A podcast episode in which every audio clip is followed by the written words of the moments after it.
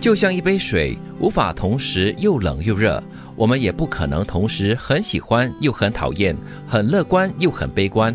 你可以相互着想两件事，但绝不可能在同一个时刻想着两件事。所以，当心情低落时，你可以考虑用这个方法，让正面的想法来填满你的心，这样负面情绪就没有立足的空间嗯，让负面情绪溢出去。嗯啊。或者就是他们没有办法，呃，就是见缝插针的进来。嗯其实这是一种方式了，嗯就是让更多的这个正能量，让更多的一些好的想法哈，一直在你的脑海里面，这样你就很难分心了。我想起了我们之前访问的本地网红西西，嗯她说的一段话，她就说呢，当她情绪低落的时候，心情不好的时候呢，她就越是要欢快，因为她常常会提醒自己，快乐的时光很快就过，嗯所以呢。因为是很艰难的那个时刻嘛，对所以呢，你用快乐来取代它的话呢，那个痛苦的时刻就会过得很快。我觉得这方法应该蛮管用的，对就是如这句话所说的，让正面的思想哦来填满你的心，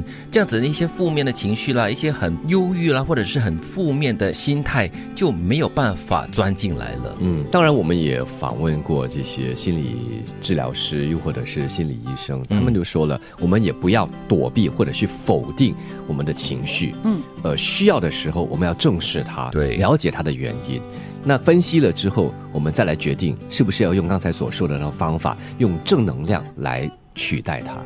心中有信任，就没有空间留给怀疑。当你想着一个人的好，就不会也想着他的坏；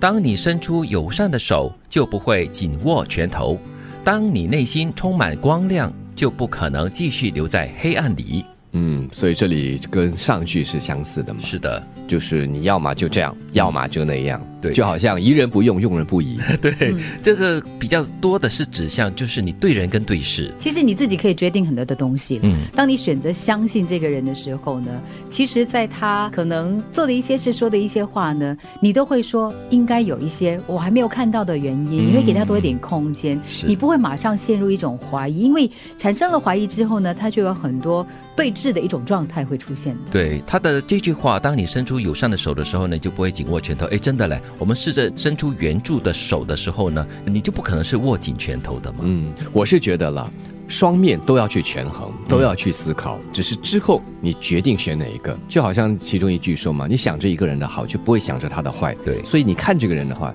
你要了解他的好，也要看他的坏，嗯，对吗？在之后你再决定，你要选择他的好的话，就跟他好好的继续交往；如果你决定选择他的坏的话呢，那就一刀两断，那是一种包容了嘞。真的，一刀两断是啊，那你就远离他。看你要的是什么东西了。事情往往是压不垮人的，但情绪却会。所谓强大，就是能够管好自己的情绪，要学会跟自己和解。做不了心态的主人，必定会沦为情绪的奴隶。很多时候我们都是情绪的奴隶了，嗯被情绪所左右。有的时候，当你碰到了不顺遂的事，呃，某个人做了某一件事，让你觉得哦，马上要捍卫你自己，嗯你的情绪就上来了。对但很容易发现的哦，你讲话开始急速，你呼吸开始急促，嗯心跳然会后加快。嗯哦对，然后呢，声你量的头提皮高开始 发麻，声量开始提高。，是。对，你一测到这些，你就马上安静就对了。然后之后遣词用字就开始非常的犀利对，而且就是到最后，通常都会让自己后悔的，嗯或者会造成一些遗憾吧。又或者是你会对自己这样的反应感到很厌恶。我为对什么这样？我明知道不应该这样，但是呢，当下情绪来了就这样。对，所以真正要学会强大哦哈，你就要懂得怎么样管控自己的情绪，因为你的情绪一旦排山倒海来的时候呢，你要懂得怎么样去让它这个浪哈，慢慢的才向你涌过来，嗯那不容易啦。我们说啊，一个智者哈、除了说知识渊博之外，也要对自己非常理解，要对自己的情绪的起伏哈、非常关切。赞成。